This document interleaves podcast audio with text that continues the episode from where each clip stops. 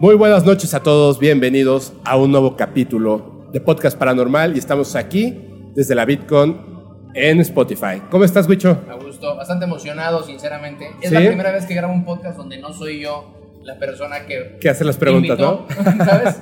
Y como no soy muy dado a hacer podcast, está buena la experiencia. Y va a ser, y además el primero paranormal. El primero paranormal, sí. No soy mucho a hablar de estos temas porque sí. Se pueden ser groserías, ¿no? Sin problemas. Sí. Sí, ok. Sí, Fuertes no. Fuertes no. Ajá. Ok. sí Bueno, soy- si quieres. Si puedo o no. Sí, sí puedes. No los voy a decir, pero soy medio culo. Para esos temas sí tengo mi lado ahí como. ah, mejor como que no me. Soy sugestionable. Te, te da como miedillo, ¿no? Soy sugestionable. Sugestionable. Ajá, entonces es como no sé hasta qué punto estoy realmente viviendo algo de miedo o, o es mi cerebro haciéndose una maraña, ¿no? Yo, yo creo que muchas veces es el cerebro, ¿no? El que nos está haciendo como, como malas jugadas. Puede ser. Oye, eh, ay, perdóname, ya está. Adelante. Ahí está, ahí te bien. escucho mejor, sí. Ah, perfecto. Primero, antes así, ya para empezar, cuéntanos a toda la comunidad paranormal. Es que hay ya ves que estábamos hablando del público la vez Sí, sí, pasada, ahí en el, en el evento de Spotify. Tú que, eh, ¿a qué te, o sea, preséntate así rapidísimo Ok. para aquellos despistados que no te sigan. Para toda la gente que no me sigue, que debe de ser muchísima, que muchas gracias por el espacio. Eh, yo soy eh, Wicho en redes sociales, Luis en el mundo real. Me dedico a todo lo que es el mundo del gaming. Eh, principalmente soy como el güey de Gears of War, si así lo quisieran traducir. Y me dedico a hacer lo que son los streams en Twitch y videos en YouTube y todo ese tipo de cosillas. Ya llevo siete años en todo este trip. Y pues nada, estoy muy metido como en todo ese lado de la industria del entretenimiento. Wow, qué chingón, qué chingón, muy bien. Oye, de hecho, eh, bueno, cuando estábamos platicando, porque yo soy muchísimo más grande que Wicho, pero muchísimo, Sí. muchísimo. No parece. No parece. Ya la vida me tiene este, Yo, molida. Yo estaba. No, yo ya estaba grande cuando. Me, me gustan muchísimo los videojuegos y justamente me gusta muchísimo Gears of War. Sí, sí, sí. Pero a ver, así de entrada, porque la gente eh, de repente me manda mensajes y me dicen: Fepo, juega este juego de terror que está buenísimo y tengo muchas ganas de hacerlo. Creo que lo voy a hacer en algún momento. Voy a empezar con los juegos. Deberías. ¿Tú, cuáles serían así como tu top 5 de juegos de terror? Juegos de terror. Mira, englobaría juegos como tal. Creo que valdría la pena inclusive que jugaras franquicias enteras. Franquicias. Eh, Resident Evil, por ejemplo, creo que es algo que vale muchísimo la pena en el ámbito de terror. Sobre todo los últimos juegos que ya están más involucrados como en, en la experiencia completa de lo que... Por ejemplo, antes los juegos eran más como de disparos que involucraban acción Ujú. con el terror, entonces era un survival horror. Y en los últimos, digo, disculpen por, disculpen por el inglés, ¿no? Este, de repente ahí se van a hacer palabras que no se pronuncian así, pero se hace el intento, ¿no? ok. Pero dentro de todo ese trip, eh, antes eh, era como más acción y ahorita ya tienen como más la experiencia inmersiva para el jugador, donde ya es primera persona, donde ya tienes como más un ambiente de lo paranormal inclusive, sobre todo Resident Evil 7, por ejemplo, que es un juego que se, se metió más en todo eso. Ajá. En el 8 ya hay como hombres lobo involucrados, o sea, hay como muchas cosillas ahí que están muy interesantes de poder tocar por una persona que está involucrada en temas como estos, como eres tú. Ujú. Eh, Outlast, por ejemplo, es muy famoso por, por todo este tema que tiene esta premisa de que eres una persona que no se puede defender ante tu ecosistema. ¿Por qué? Eres un periodista y tu, tu única arma es una cámara. Tienes que documentar todo. Neta. Ajá, entonces realmente vas como un pelo fantasma donde pasan cosas raras. Y va- en el primero vas como un hospital psiquiátrico donde hay gente enferma y está todo muy mal y la experiencia está muy buena. Entonces todo Wow. se basa en correr y, y tu única herramienta... ¿Cómo esconderte? eh, lejos de esconderte, tu única herramienta para estar en contra de la oscuridad, por ejemplo, es una cámara que te permite tener la visión nocturna. Wow. Entonces, por ejemplo, es una experiencia que vale mucho la pena. Cuando yo los jugué, me gustaron mucho. Eh, te digo, los temas paranormales reales son Ajá. los que a mí me, me- Les tengo mucho respeto a temas paranormales porque he vivido dos, tres cosas en- en- a lo largo de mi vida que me hacen... Que, que ahorita a Sí, eso, sí, sí. nos los vas a contar. Eh, pero lo que son los videojuegos, la verdad no tengo ningún tema, o sea, sí hay experiencias muy buenas. Hay otro que platicaba eh, con una persona hace unos días, que es un juego que, que no es como tan conocido y es indie. Es una experiencia de terror, me parece que se llama Soma, que técnicamente la, la premisa es que es una persona que está como en el fin del mundo Ajá. y para no hacer como mucho spoiler bajo varias circunstancias, tiene que asegurarse de lanzar una USB que tiene la mente de todas las personas al espacio para que puedan encontrar un lugar donde puedan desarrollarse. Le traen las mentes. Entonces su misión es meter la mente a USB, o sea, su propia mente a esa USB y mandar la mente de todas las demás personas sobre las... Como más o menos la premisa, pero está basado en, en temas de terror y así. A lo mejor lo expliqué muy mal para las personas que se pero eh, creo que vale la pena. Pero más o menos. Hay, hay uno, perdón que te interrumpa, no me acuerdo cómo se llama, que es igual como indie, pero fue muy famoso. Eh, e- eres como un niño en un lugar así, em, totalmente como en blanco y negro, Ok. 2D, siempre vas de izquierda a derecha.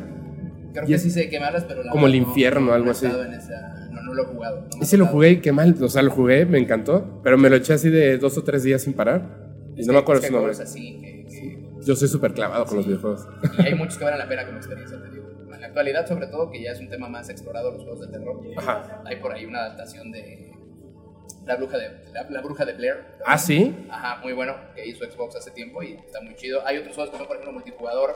Hay un juego que se llama Dead by Daylight, por ejemplo, y, y son como eh, personajes de las películas de terror. Puede ser Michael Myers, ¿no? Entonces es un juego multijugador No manches. Michael Myers persigue a otros, no me acuerdo, son cuatro jugadores, creo, que tienen que escapar de... de O sea, la premisa de estas historias de terror así de, de los chicos que se van a la cabaña, ¿no? Y Ajá. llega el asesino serial. 100%. Y Está bueno, o sea, para jugarlo con tus amigos y demás, que al final los videojuegos, yo soy mucho de, de esta idea de los videojuegos te sirven para unir, Sí. la verdad. O sea, Así es. Y, y la mayoría de las personas que han jugado videojuegos saben que tiene un aspecto social muy grande. Entonces, soy mucho de esa idea de que un videojuego que sea de terror lo que sea, te permite poder tener una experiencia social con alguien más que te pueda llegar inclusive a acercar a la persona, ya ganaste. Claro, claro.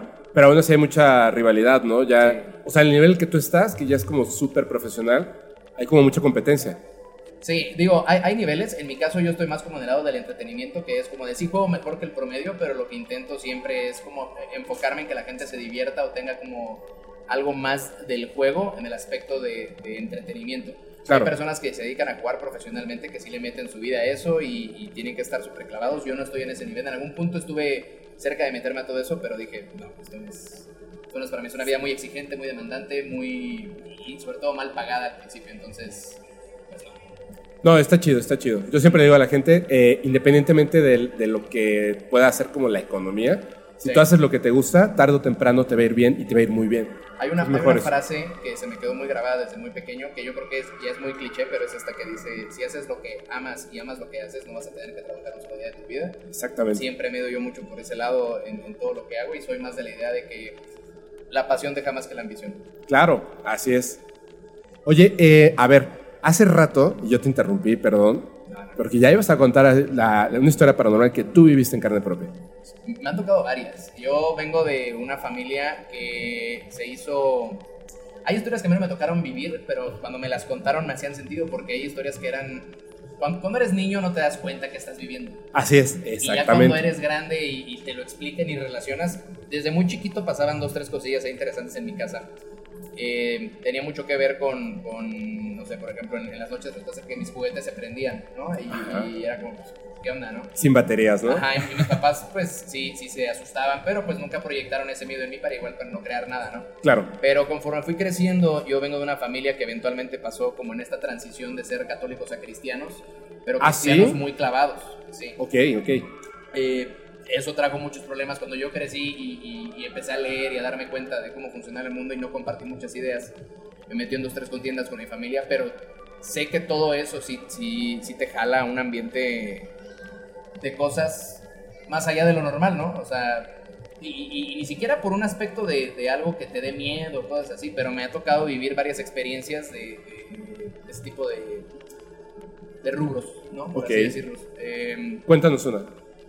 Hace, por ejemplo, cuando estaban metiéndose apenas en esto, muchas veces llegaban con, con historias, ¿no? Los pastores y, y ese tipo de cosas, ese tipo de iglesias. Y te decían que a lo mejor alguien, algún miembro de la familia estaba cargando algo. Y no faltaba la prima emo, por ejemplo, que, que estaba como clavada en cosillas medio extrañas, pero pues de niña depresiva emo, que Ajá. uno de este lado dice X, ¿no? Pero cuando empiezan a meterse con todo el tema del cristianismo, ni siquiera visto, visto como religioso, porque tienen muy cl- claro que tiene una diferencia entre lo religioso y la creencia que ellos manejan. Ajá. Y había ahí un tema de...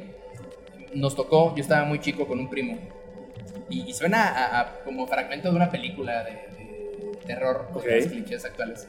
Pero nos habían dejado a mi primo y a mí en, en la casa de mis tíos, porque mi tío, mi tía y, y mi prima, eh, eran, eran, ahí vivían cuatro personas, entonces yo me quedé con mi primo solo ahí. Se fueron a, a un viaje, algo tenía que hacer, el punto es que nos íbamos a quedar solos a dormir él y yo. Y su cuarto de, de mi prima traía como unas vibras medio extrañas, ¿no? Ok. Y desde que ella empezó a meterse en todo ese tema, ella empieza a andar con un vato que sí estaba como metido en el lado más oscuro de lo que son los emos y todo eso, para ese momento pues, realmente no eran emos, o sea, el vato se estaba metido en cosas medio oscuras. Ok. Y esta chava pues no entendía qué onda. Entonces cuando se meten mis tíos y todo este tipo de cosas al ámbito cristiano, pues empieza a haber como una... Yo lo traduzco así hoy, ¿no? O sea, yo, yo, yo alcanzo a ver que como una como batalla entre bandos espirituales, si lo quieres ver Ajá. así. Y como que es como lo traducen y, y hace sentido de alguna forma, porque entre que querían sacar a mi prima de todo eso y, y este cuate quería meterla más en todo ese trip, empezaban a pasar cosas raras en esa casa. Y yo era mucho de quedarme ahí. Y, y cosas raras de que, por ejemplo, tenían un perro y, y ese perro de repente se le quedaba ladrando a, a la azotea a cierta hora de la noche No manches. y no había nada en la azotea. Pero solo era cuando apagabas la luz. Tú prendías la luz, no había nada, dejaba de ladrar. Apagabas la luz, empezaba a ladrar. Y esa noche el, el perro se fue a la azotea, se- se- empezamos a, a ver cómo estaba como que ladrándole algo, Ujú. pero empezó a escuchar que se movían cosas afuera, ¿no? Y decíamos, pues, ¿qué hay ahí, no? Como niños, pues, te asustas, Claro. ¿no? Y, y el perro fue, empezó a ladrar, estuvo ahí y, y empezaba como a, a ver interferencia en la tele, ¿no? En lo que estábamos viendo, o sea, era toda la época donde se veía la tele, imagínate. Ajá. O sea, no había teléfonos, todo- todo- estábamos muy morros. Y pues estábamos como sacados de onda y dijimos, güey, pues vámonos a dormir. Este, no, no sabíamos qué onda, se están escuchando ruidos allá, el perro ya se fue para allá, no queremos sacarlo. El perro no regresó, pero escuchábamos todavía que andaba ahí como moviéndose y dijimos, "Ah, debe ser él, está moviendo cosas, o habrá sido... A ver, los ratones también dan miedo, pero prefiero que sea un ratón a un espectro, ¿no? Claro. nos fuimos a dormir eh, a, a la cama de mis tíos y ya se sentía el ambiente pesado y de que nos habíamos desvelado, de, de que no podíamos dormir y, y me acuerdo justo, alguien e- en esos días nos había dicho que el- los espíritus o ese tipo de energías negativas o quién sabe qué, que tienen como una hora en la noche específica donde se mueven. Y, Las 3 de la a mañana, las 3 ¿no? de la mañana. Nos pasa que a las 3 de la mañana eh, empezamos a escuchar como más movimiento en la azotea. Nos encerramos en el cuarto de mis tíos, la típica que tienen una cruz atrás, más arriba del, del- Arriba de la cama, ¿no? En de la pared. cama. Se voltea la cruz.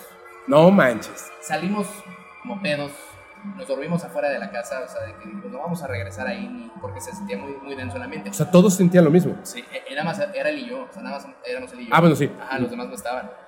Y, y nos dormimos afuera. Cuando regresamos al siguiente día, el, el cuarto de, de mi prima estaba como todo. Como, como si alguien hubiera entrado a buscar algo. Ajá. O sea, desordenado, ¿no? Ajá, desordenado. Y lo único que estaba bien era como, como la... Tenía como un cuadro de algo extraño que le había regalado este, este vato. Ajá. Y era lo único que no se había movido en ningún momento. Y era como la parte que estaba así como impecable. Pero todo lo demás como que alguien se había metido a buscar algo. Y no había nadie, nunca hubo nadie en toda la noche y nosotros estuvimos ahí. Nos volvimos afuera y regresamos. Fue como muy extraño y fue algo que se quedó así como para... Para tiempo después, ¿no? Me han pasado como esas más. O sea... Pero, perdón que te interrumpa, esta imagen que tenía ella, o sea, era, ¿te refieres a que era como a lo mejor una imagen de un demonio o algo así? No, realmente no sabemos. Era una imagen extraña, pero yo pensaba que era una caricatura o algo así, de, de cosas de niña emo básica. Ajá. ¿Quién sabe qué habrá sido en ese momento? O sea, ni siquiera tengo la imagen clara porque no era algo tan representativo. Solamente era algo así como extraño, ¿no? Que Pero se tenía. lo había regalado su novio. Ah, ok, ok. ok, Entonces, ¿quién sabe? ok.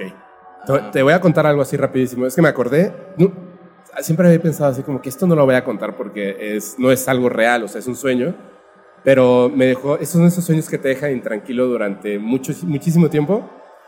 Y es que estaba soñando que, y perdón porque va a ser un poquito fuerte, estaba soñando que llegaba con unos amigos a una fiesta, pero era una fiesta así súper lejana aquí en la Ciudad de México cuando estaba estudiando.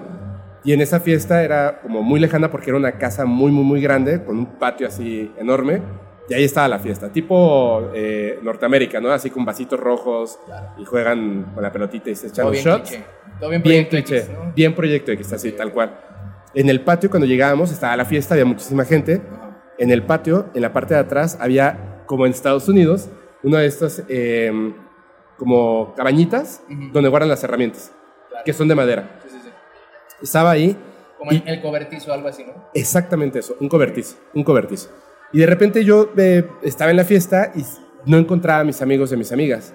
Entonces empezaba a buscar y yo que no- notaba como que la gente estaba como intranquila. Entonces veía que en el cobertizo había luz.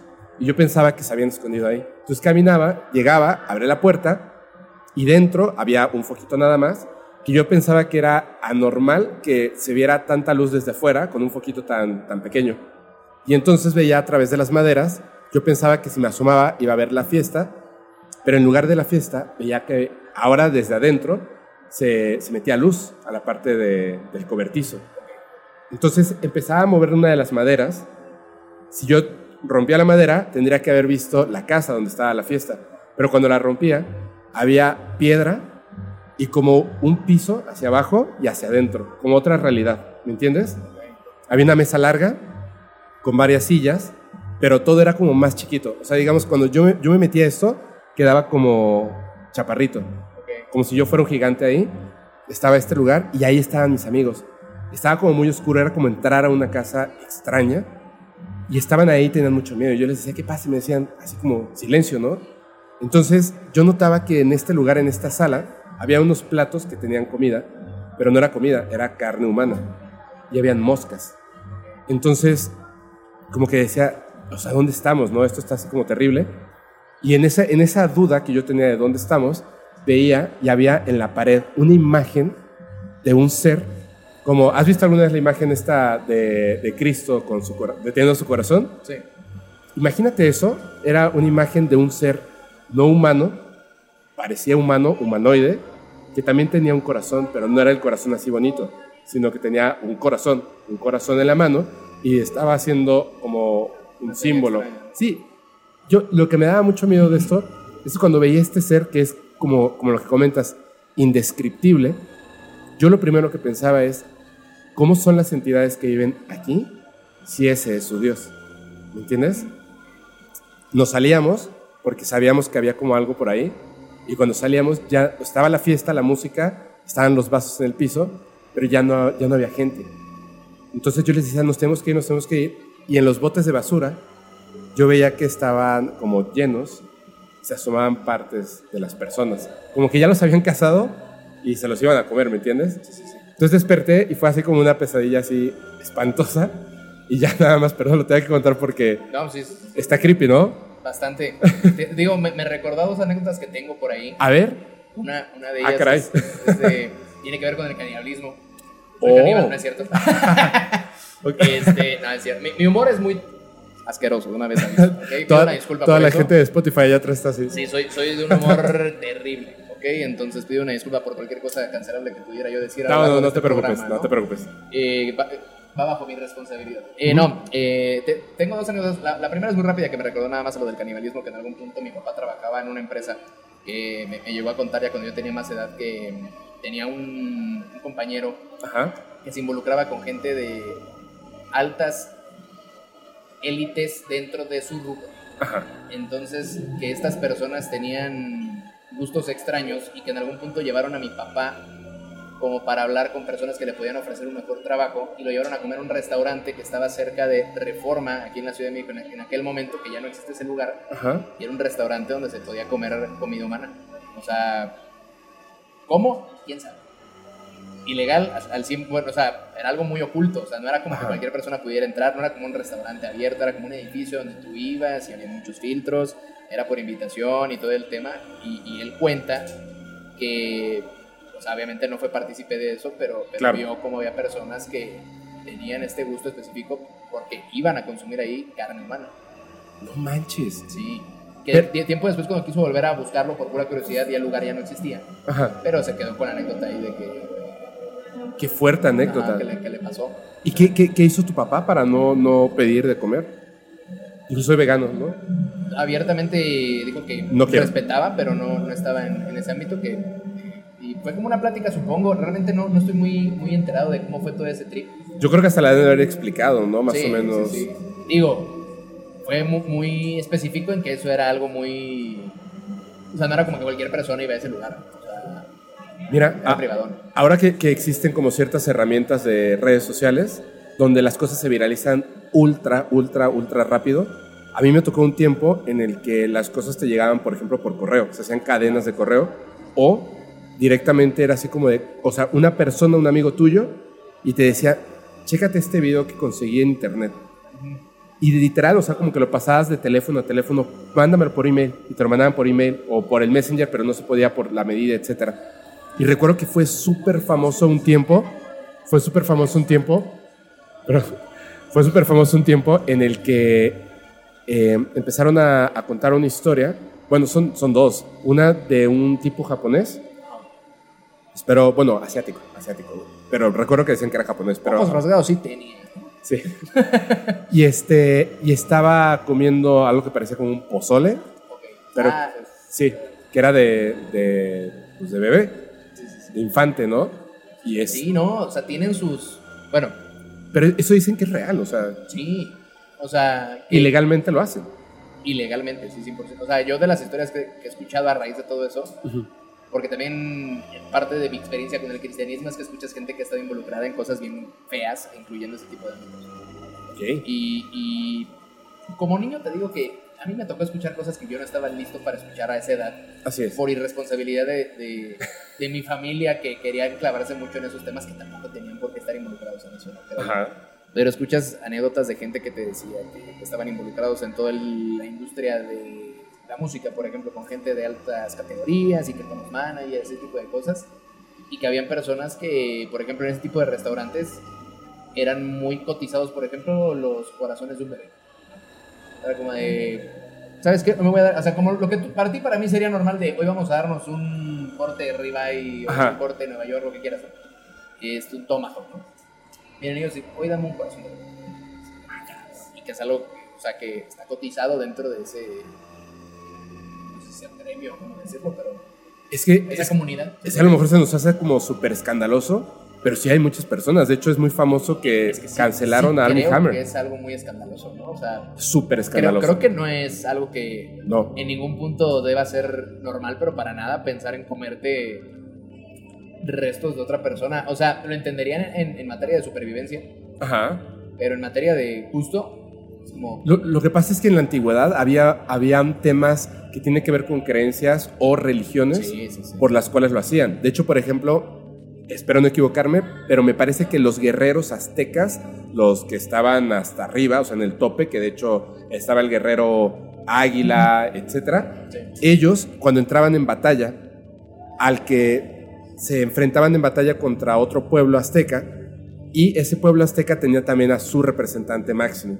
Cuando entraban en batalla, el que ganaba se comía, por ejemplo, los bíceps o, o los glúteos del otro contrincante, o sea, después de haberlo eh, desvivido, o sea, les- les- los cortaban, lo cocinaban y se lo comían, no por gusto, sino porque era como una forma de respeto a ese gran guerrero y además quedarme con, la, con lo que le daba la potencia, Pero, los pero músculos. estamos de acuerdo que había un contexto.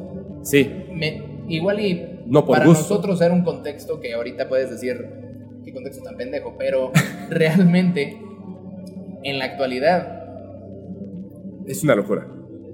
para empezar, ¿a quién te comes? Es que eso, eso es lo que te iba a contar. ¿Sabes? Porque yo, yo esa pregunta hice, o sea, dije, no creo que eso sea real. Vi un pedacito del video, no lo quise seguir viendo, y dije, pero ¿dónde consigues, pues, eh, la materia prima, no? Sí, porque a ver, también, si eres una persona así, y en algún punto mi lógica me da para, bueno, a lo mejor se comen a gente que se acaba de morir y compran los cuerpos o algo así, puede ser. Más o menos. Pero bueno, y luego que te vas a comer un cuerpo que tenía cáncer o, o- o que, cuáles son tus parámetros, ¿sabes? O sea, ¿Sabes cómo? Y es que esa pregunta se la hice yo a, a Eric en privado, en persona, o sea, estábamos platicando, es un enfermero que, que ahora es parte del podcast, y le dije, oye, pero eso es real, y me dijo, sí. Me dijo, ¿te acuerdas de esas cosas que yo vi, de las que no quiero hablar, o sea, abiertamente, digamos, o no quiero tocar tanto ese tema porque sí me dejó muy mal? Es eso. Llega una persona que en su registro llega por eh, el apéndice y ven que, que no, pues no tiene cáncer, es una persona limpia, y dicen, esto nos va a servir para venderlo. Y lo desviven. Así de, ups, se le pasó la anestesia, no aguantó la anestesia, te lo, o sea, te desviven a tu familiar. Para venta de órganos, comida. O sea, dice, yo no sé qué hacen con las cosas que, que venden, pero las venden. Y yo creo que es mejor ni siquiera saber. Claro, O sea, mejor ni investigar. claro, no es sí horrible. Es, un tema fuerte. Yo creo que ese tema te da para un podcast aparte, ¿no? Este, Sí. Para, para ti, en tu tuve. Sí, sí, sí. Digo, no sé por qué entramos en este tema. Por- porque me dijiste de tu sueño que Ah, sí. habías visto esas cosas. Yo te dije, me recuerda dos anécdotas. No, y eso una de esas. Era esa. Sí, porque lo mío fue un sueño, pero No, una mío pesadilla. Sí, sí fue, no fue anécdota que yo viví en carne propia, fue una anécdota que, que fue gracias a eh, anécdotas de familiar, ¿no? Este Claro. mi padre. Y la otra que te iba a decir que me hizo mucho ruido de tu sueño, que no tiene mucho que ver con esto del canibalismo, absolutamente nada. Qué bueno. Cuando se... Mi, mi abuelo tenía Alzheimer Ok. y se murió con Alzheimer, pero duró años con eso. Ujú. Cuando entran al cristianismo y todo eso, empiezan a haber como pláticas diciendo que, por ejemplo, cuando se muriera mi abuelo, que el Alzheimer era un espíritu, y que se le puede meter a alguien más y que se iba a liberar, cosas así. Creencias que, que yo no compartí nunca, pero escuchas lo que te dicen esas personas que están metidos en todo eso. A mí me tocó un día, eh, mi abuelo estaba enfermo, Ujú. pero con Alzheimer, entonces e- era un tema muy aparte. Me tocó tener un sueño muy parecido al tuyo, de que igual entraba yo, o sea, en la casa de mi abuela había como un cuarto que yo no conocía. Se abría la puerta y yo entraba igual como otro lugar, un espacio muy diferente, donde adentro estaba mi abuelo. El, el- o sea, afuera estaba como mi abuelo con Alzheimer, pero adentro estaba el real, ¿no? El que, como- el que no tenía la enfermedad. Ajá, así como de, pues aquí aquí estoy, pero estoy encerrado, ¿no? O sea, ando esperando a que, a que me liberen, así. Wow. Y, y el vato hablaba conmigo, no me acuerdo qué me dijo mi abuelo. Yo estaba muy niño, yo ahí tenía 12 años. No me acuerdo exactamente qué fue lo que, lo que me decía en la plática. Total que nos despedimos, yo despierto y al siguiente día tuve mi día normal y todo, y en la noche fallece mi abuelo. No manches.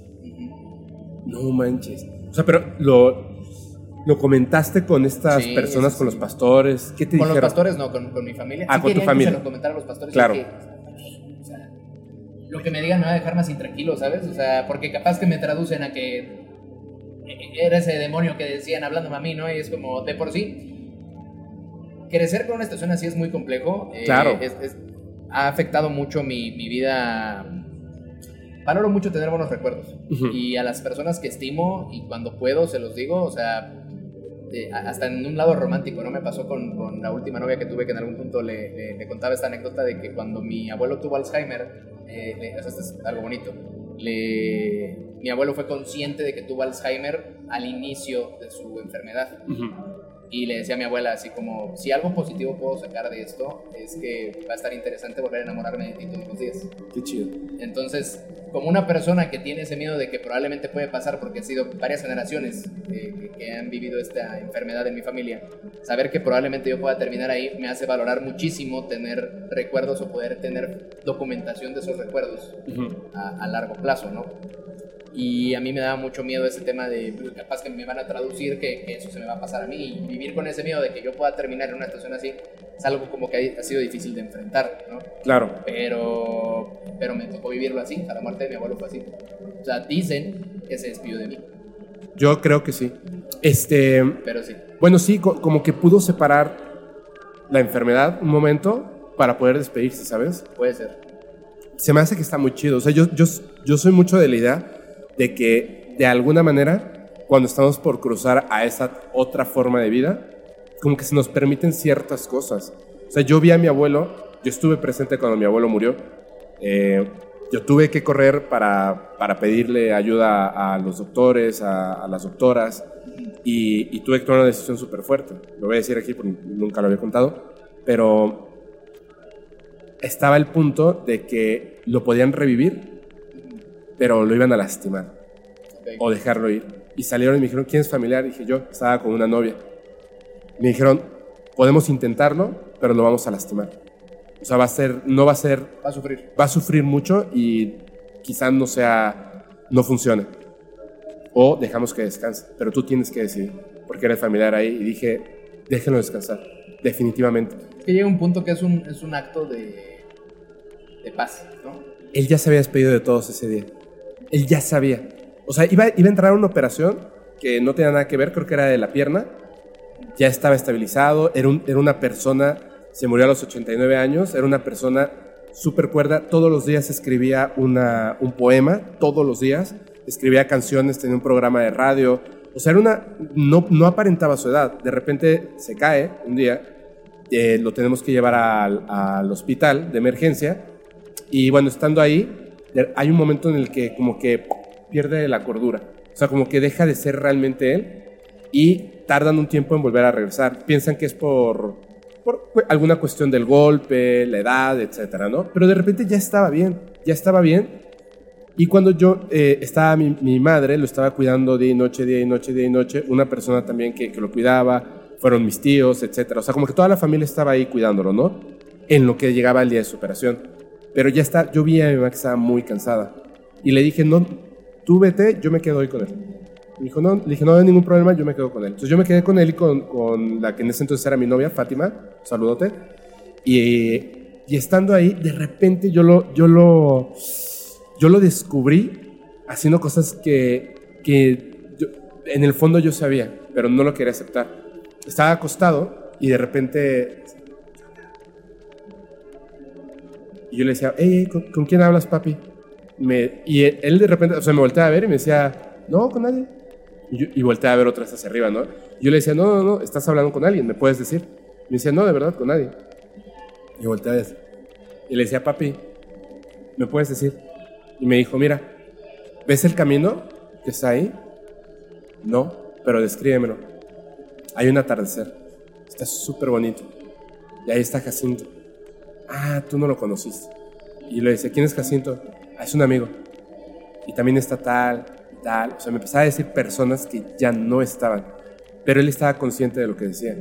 Y yo le decía, ah, ok, ¿y qué pasa? Me dice, es que se están, se están juntando porque me están esperando. Ya saben que yo voy con ellos. Yo le decía, no, papi, diles que, que se aguanten porque a ti te van a operar mañana y más adelante tú vas a poder estar con ellos. Me dice así como, como que me volteé a ver así como de, no me estás comprendiendo, ¿sabes? Me dice, ok, y le decía, ¿después decir por favor? Y se quedaba así como pensando y le decía, por favor, diles. Se voltea y dijo, que um, me van a tener que esperar, yo no voy a, yo no me voy a ir con ustedes ahora. o sea, él me estaba mintiendo a mí en mi cara y yo así de... Y yo decía, no manches, o sea, lo saludaba y todo, y yo, de verdad, o sea, estaba en el punto así de, ¿qué es lo que está viendo? ¿Qué es lo que está viendo? Y esa noche se fue. Entonces, cuando me preguntó eso la doctora, es que... Era muy clara tu Era muy tu claro que él ya, ya tenía que que yo, irse. yo tengo esta idea de que probablemente sí. Punto en este caso con, con esta persona que tú comentas fue muy específico que a lo mejor él vio algo. Ujú. En mi caso no sé qué habrá pasado en la mente de mi abuelo, sé lo que pasó en la mía, ¿no? Claro. Y, y que lo viví, lo viví. Pero por ejemplo tengo también el hermano de ese abuelo. Eh, se llama- mi tío Francisco, eh, y mi abuelo se llama Jesús, su hermano Francisco.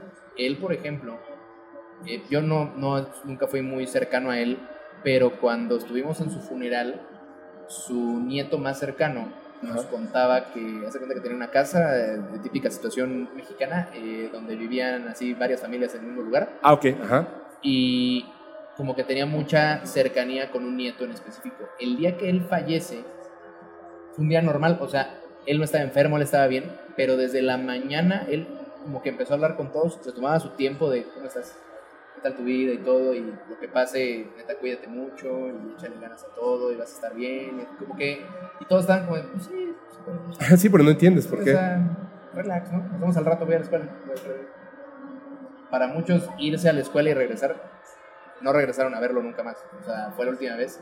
Pero él sí se empezó a despedir de todos. Y cuando salía la plática entre familia era como de, bueno, ¿crees que sientas algo? Alguien te dirá, así como, "Ya llegó tu hora. Lo, lo sentirás dentro de ti que ya está acabando tu tiempo y te, te sientes con esta necesidad de despedirte. Digo, qué bonito y qué virtud las personas que tienen la oportunidad de irse despidiéndose. Sí, Porque claro. hay personas que no, No no tienen esa bendición, si pudiéramos llamarlo así. Sí. Porque la verdad, despedirse es, es- es un acto importante, creo yo. En general.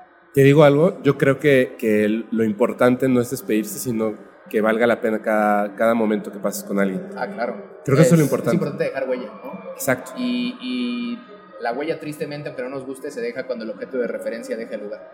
Así es. Y ahí está la huella. Entonces, no va a haber nunca una huella si la persona sigue ahí. Así es. Aplica para relaciones amorosas, aplica para familiares que se van a morir, aplica para cualquier tipo de, de momento de culminación. Sí, sí, sí. Y es real, o sea, la, la huella se deja. Y sí es importante. Pero creo que es una bendición poder despedirse que no cualquiera la tiene. Ojalá a mí me toque poder despedirme de las personas que quiero, ¿no? O sea, ojalá te toque a ti. nunca, nunca sabes, pero qué, qué chido las personas que sí les ha tocado. Hay, hay un montón de historias al respecto de...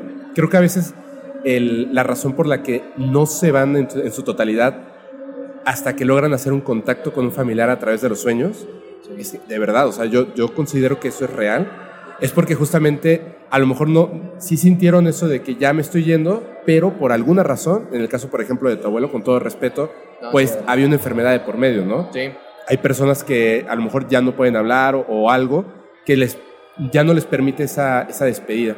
Y no es que lo sepas conscientemente, sino que es, es como un sentimiento, creo yo. sí, sí. sí. Yo, Hay- yo creo que la despedida más allá de un adiós es, es saber que están en paz. Así es, O exactamente. sea, como no le debo nada a nadie, estamos todos bien.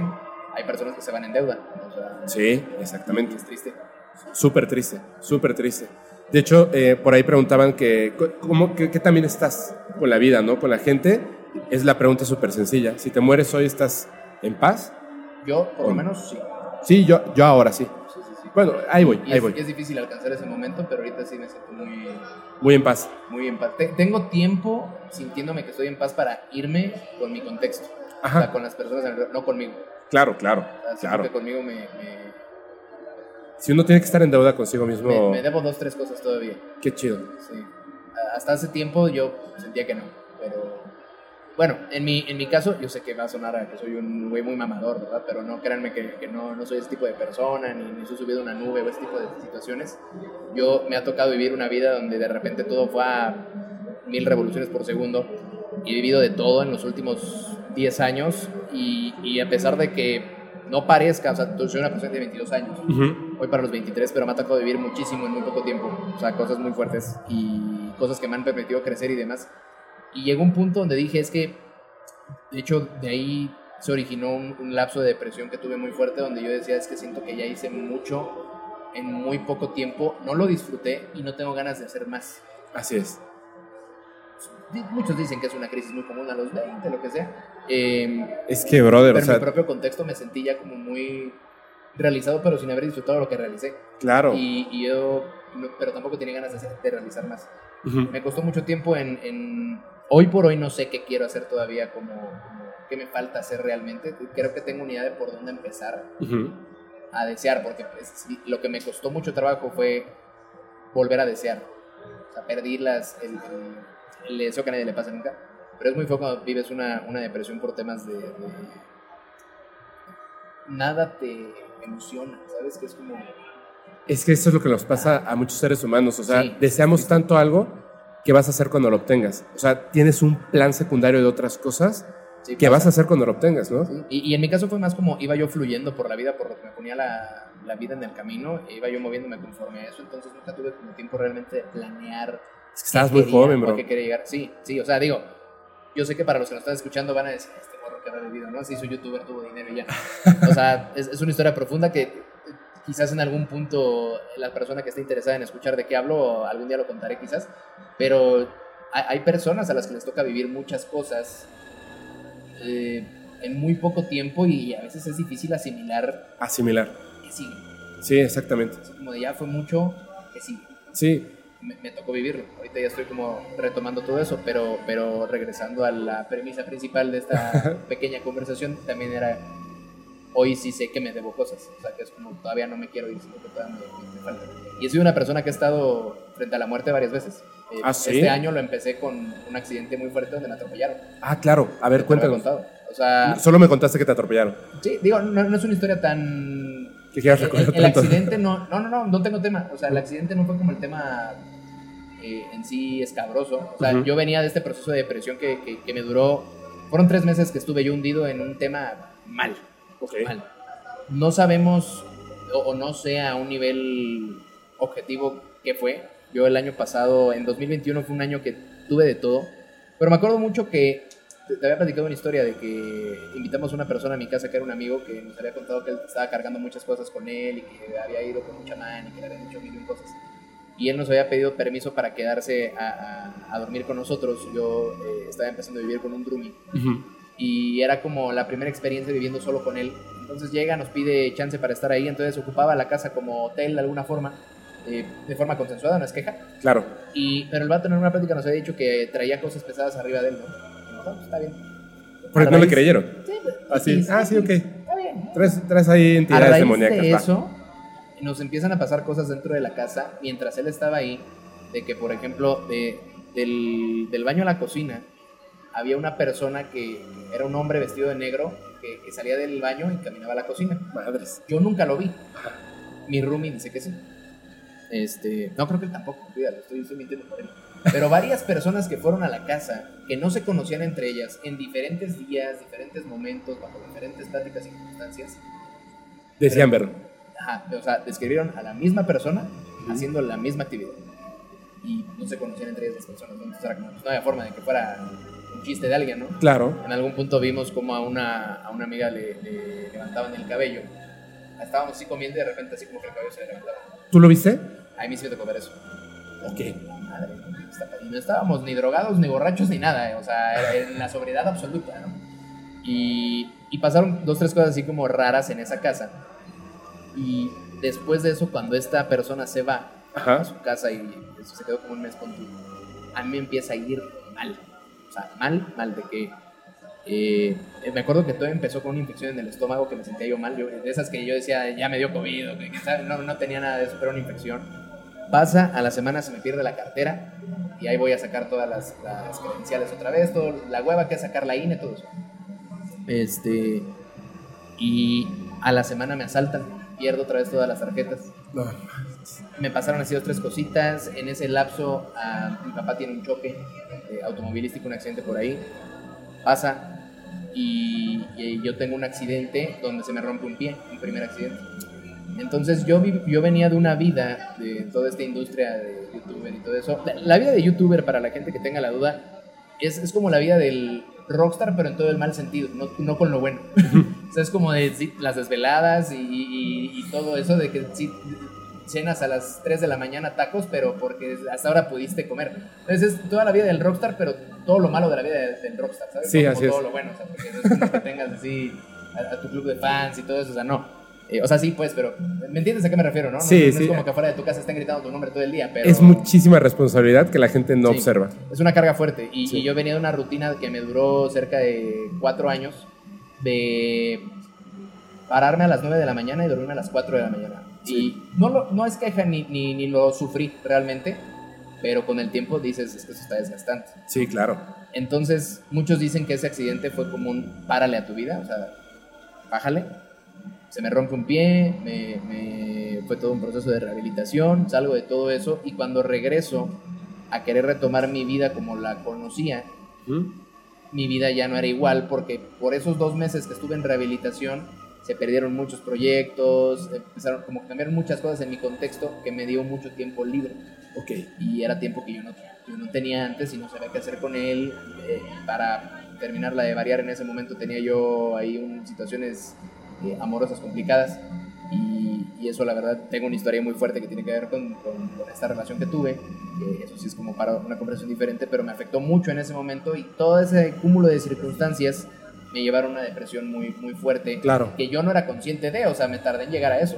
O sea, pero de que dejas de comer, empiezas a, a- a vivir por vivir, ¿sabes? Empiezas a existir realmente y, y- y me llevó a una circunstancia muy, muy baja, digámoslo así, que me llevó también a descubrir en algún punto otras cosas. A raíz de eso, empiezo a salir de ese problema y lo primero que te dicen los psicólogos es, pues no te quedes, o sea, lo primero que tienes que hacer para combatir esa depresión es no estés solo, encerrado, por tiempos tan prolongados. O sea, Claro. do- do- de por sí para las personas que tienen depresión saben que dormir es, es una... Es, es difícil cada noche, ¿no?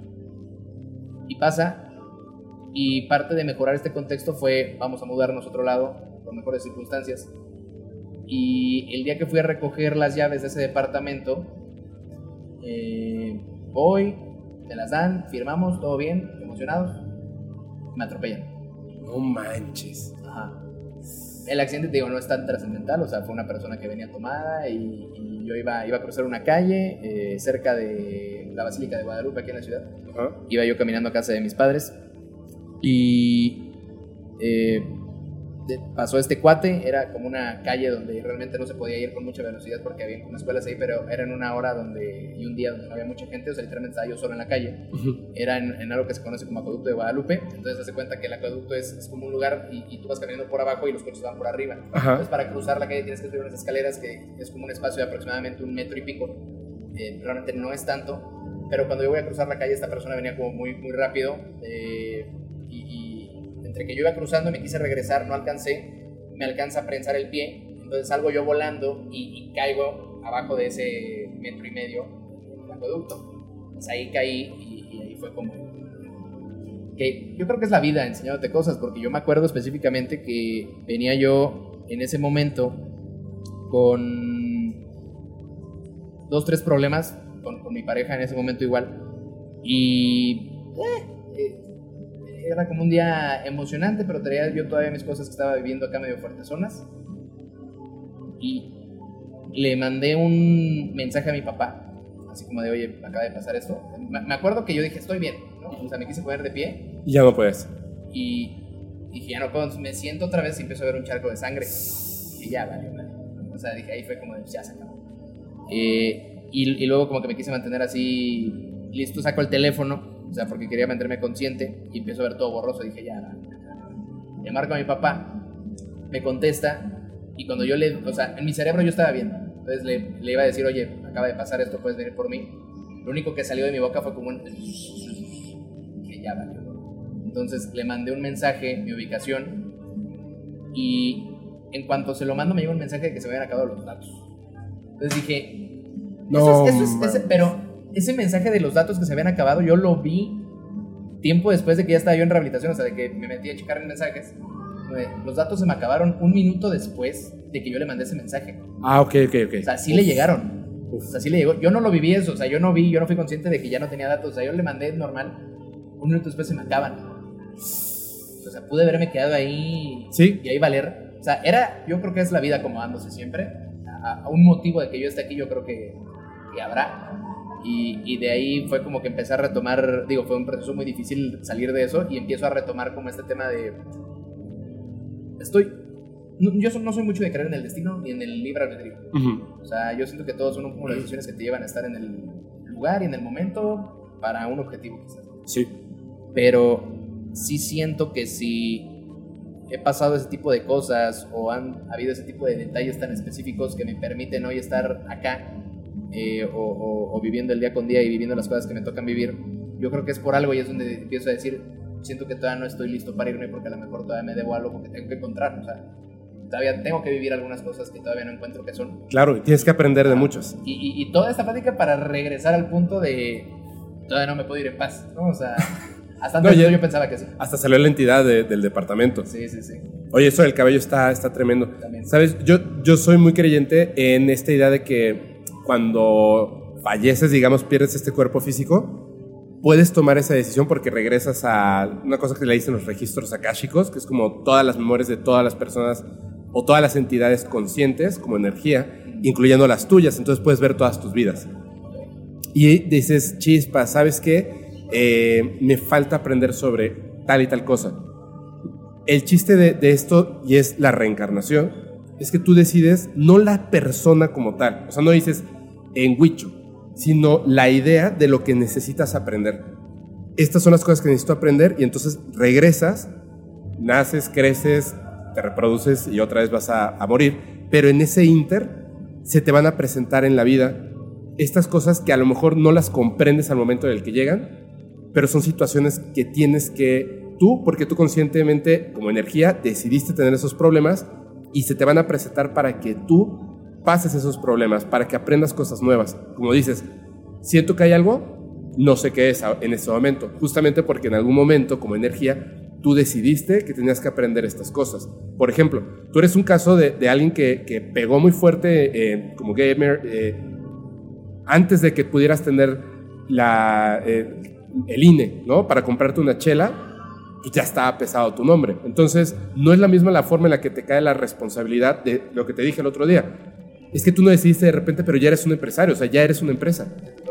Ya te toca y tienes que ir a la prepa. y está súper fuerte. Digo, a mí me tocó al revés. O sea, yo primero fui empresario y después dije, no, ahora voy a entrarle a esto porque me muero de ganas de contar todas estas historias. Y tuve que tomar una decisión súper fuerte hace poco tiempo que, de verdad, o sea, sí me deprimió dejar mi trabajo. Dejar mi trabajo, despedirme de las personas. Hay personas de las que no me despedí porque no puedo, o sea, ¿me entiendes? apartarme de eso, pero son cosas que tú decidiste ponerte en el camino. ¿Cómo lo vas a afrontar? Esa es la parte importante. Y volvemos a lo mismo a lo mejor era tu momento de dejar huella en ese, en ese ámbito. Claro.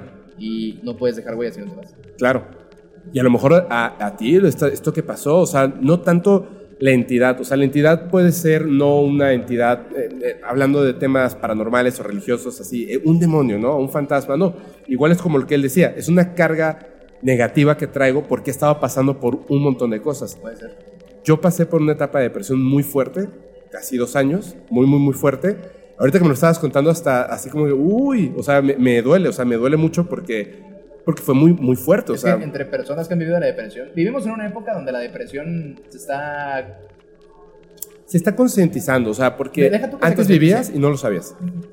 Creo que sí se está concientizando, pero también se está prostituyendo el término. Sí, claro. Porque hay muchas personas que ah, estoy deprimido, no, estás triste. Exactamente. Y estar triste no está mal, pero, pero la depresión es, es un tema es que yo creo que lo veo como un demonio. Y, puede ser. Es horrible. Y la verdad, digo, he leído cosas que a veces te desalientan y te dicen que la depresión ni siquiera se cura, es, ¿Mm? algo que se controla. Se yo creo que ahorita lo he logrado controlar muy bien. Estoy agradecido con la vida porque realmente mi, mi, lapso fuerte me habrá durado tres meses y, después de ahí fueron como otros cinco de, intentar controlarlo con bajones como el estar atropellado, porque estar atropellado fue un, fueron cinco semanas puras de estar encerrado viendo al techo porque no puedo hacer nada. Pero esa fue la vida dándote, dándote este, esa sacudida. Probablemente.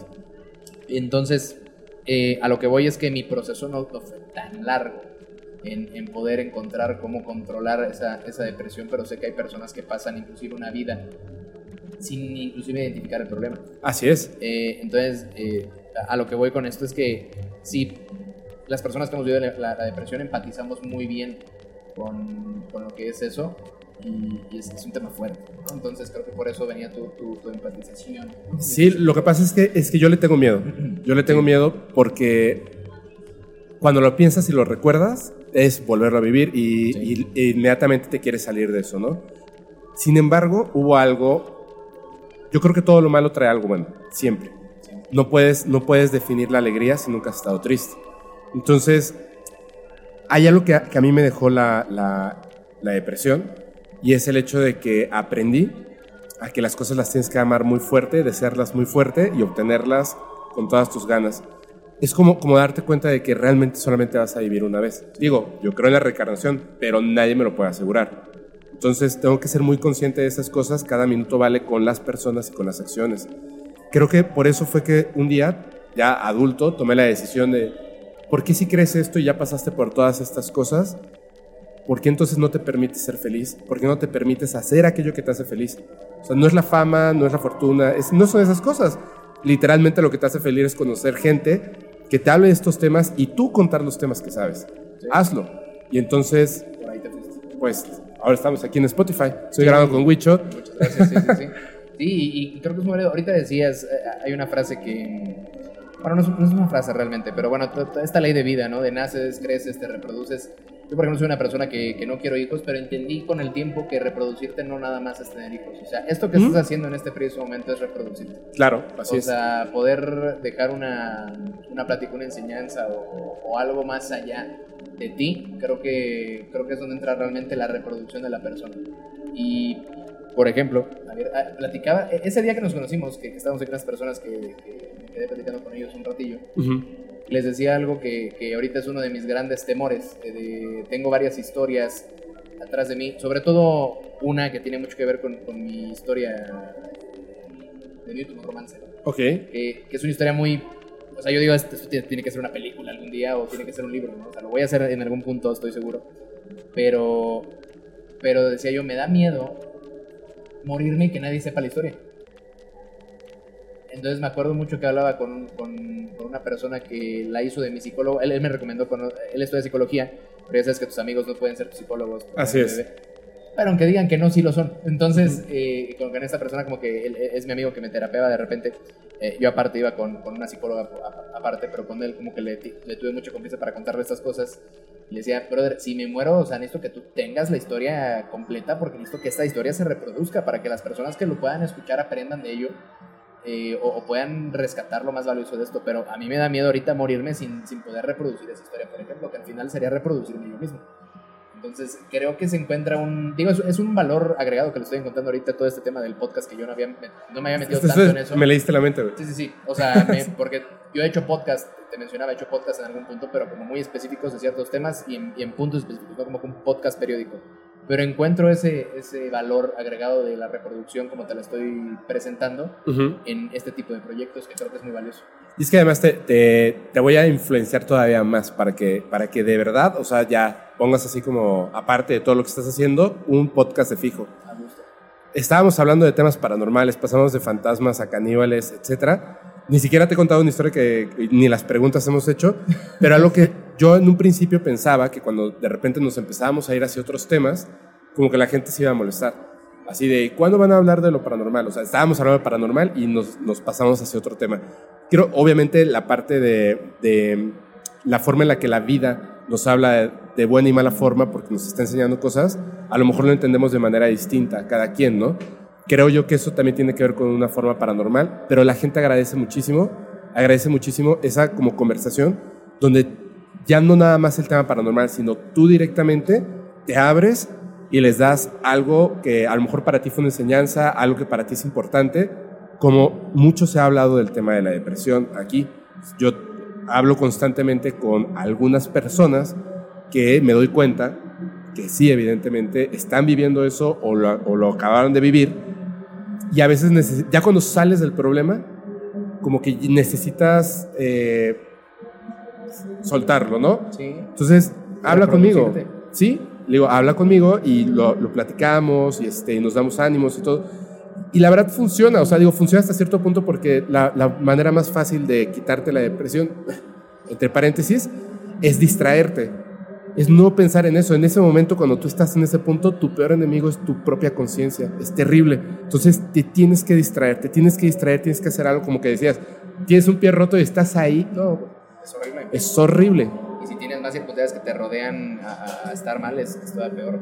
Sí, Pero sí debieras hacer el podcast, porque si tienes que contar esa historia, entre que estés hablando de juegos o lo que tú quieras, neta, lo vas a contar y a la gente le va a encantar. sí, sí, sí, Eso yo creo que es muy importante. y me invitas. broncas. Oye, te- tengo unas preguntas, tengo unas preguntas. ¿Te late? Eh, es que mandaron un, un chorro, ahora sí, pero voy a leerlas así como azarosamente. Aunque sean para mí, te voy a pasar unas a ti, ¿va? No sé. Dice... Este, este me encanta. De hecho, lo puedes, ah, se puede resonar. ¿Cómo le haces para saber todas las cosas que cuentas? Las vivo. Exacto. Aquí. Yo ahorita, por ejemplo, cuando te pregunté lo de los juegos de terror, Clara, o sea, pues sí, güey, lo sabes. O sea, todo lo que estamos hablando, por eso es bien importante que le digo a la gente en el podcast y lo comentaba en la plática. Sean, sean auténticos, sean honestos. Si te pones a hablar de algo que no sabes porque alguien, ay, mira qué bien le va, no sé, este, la cotorriza, vamos a poner un podcast de comedia. Pero yo no soy, yo no soy gracioso. Es que hay algo horrible en el mundo actual que yo estoy muy en contra y agradezco que hayan personas, por ejemplo, como tú y, y- y demás en internet que están en pro de esto. Ah, las apariencias que existen eh, en, en internet. Lo que tú ves en Instagram es la mejor parte de la vida de la otra persona. Lo que tú ves en, en- en redes sociales es, es lo mejor que te quieren enseñar. Así es. La gente ha dejado de ser genuina en, gran parte por querer mostrar una vida que no vive. Y creo que falta gente que sea genuina. Y, y la palabra transparencia creo que debería ser más ruido hoy por hoy. Sí. Porque ya estuvo de estar viendo en internet celebridades, creo que deberíamos empezar a ver humanos, ¿no? Y sé que suena muy profundo y muy mamador, pero sí soy mucho de esa idea. O sea, yo estoy muy en pro de que seamos más genuinos con lo que hacemos. Es que eso es como debe de ser y además el mundo está cambiando hacia eso. Yo todavía veo gente que aquí, o sea, que vienen como un personaje, ¿no? Sí. Es un personaje y la verdad a mí no me llama la atención ese tipo de personas. No me llama la atención. O sea, todavía veo gente que sigue arrastrando esto de la televisión, donde es un personaje y la vida, en la vida no eres así. Yo creo que es más fácil ser tú siempre, Sí. pues porque eso eres, ¿no? Dice, a ver, tengo aquí, uy, este está, este está bueno. A ver si tú lo sabes. ¿Conoces acerca de los hombres hormiga? No. ¿No? Te, te voy a contar así rapidísimo. Hay una tribu en África que lo dejó en piedra, así pintado, y hasta la fecha se sigue pensando esto. O sea, la gente en esa zona dice que es real, que en el pasado, por eso lo, lo dejaron ahí, había gente hormiga, o sea, personas chiquitas que venían de, de la tierra, del fondo de la tierra, como intraterrenos, y que salían y atacaban a los humanos. Los atacaban, se robaban a las mujeres y se las llevaban. O sea, a lo mejor de ahí viene la historia de Gears of War. Exacto. Podría ser. Puede ser, puede ser, tiene como algo que ver. Pero es gracioso porque en esta, en esta tribu en específico están además eh, dibujos de abducciones extraterrestres. O sea que son dos cosas distintas. Siempre, a mí siempre me ha llamado la atención porque se me hace difícil de creer que existan seres viviendo bajo tierra. ¿Tú crees que puede ser? Yo he escuchado historias de gente que dice que hay comunidades enteras, por lo menos en Ciudad de México, Ajá. de gente que vive en las alcantarillas. Eso está buenísimo para un podcast. Sí. Eh, vamos a, va- Otro día vamos a tener que grabar y estará súper chido que habláramos de eso. Sí, sí. Estará súper chido. Pero ahorita ya nos tenemos que ir. Muchísimas Se nos- gracias. Se nos fue volando el tiempo. Se nos fue volando el tiempo. Muchas gracias, Wicho. No, gracias a ti por la invitación y, y por ¿Algo, que, escucharme. ¿Algo que le quieres decir a la, a la gente ya que nos vamos? No, pues muchas gracias por escucharme, eh, muchas gracias por la invitación. Creo que tienes una plataforma muy, muy chida de donde poder contar y reproducirte como persona, tanto a ti como a los invitados que tienes, y es algo que creo que tiene un valor agregado muy grande. Y pues nada, muchísimas gracias. La verdad no soy el tipo de persona de síganme en redes sociales y demás. O sea, si ustedes quieren, quieren encontrarme y están interesados en lo que digo, que quizás no sea eh, algo tan orgánico para ustedes porque es más el gaming y demás, pero eh, el gamer Wicho, el bajo Wicho en redes sociales. Y pues gracias por eh, el espacio, se, se aprecia mucho. Yo- hay muchísima gente que, del podcast que le, que le gustan los videojuegos, así que hay un montón. Ojalá te un podamos montón. ver pronto este año. Y yo Sí. voy a ser de los primeros viewers ahí. Enséñame, por- porque es que de verdad no sé. sí, Ahí tengo el canal y no lo sé usar. Ahora sí, muchas gracias a todos. Yo soy su amigo Fepo. Recuerden que si quieren mandar sus experiencias, evidencias al correo fepo.podcastparanormal.com. Gracias a Spotify por prestarnos el espacio, súper chido desde la Bitcoin. Y yo les recuerdo que los capítulos del podcast paranormal se disfrutan mucho mejor si los escuchas mientras conduces en una oscura y terrorífica carretera y no tienes a nadie a quien abrazar. Chao.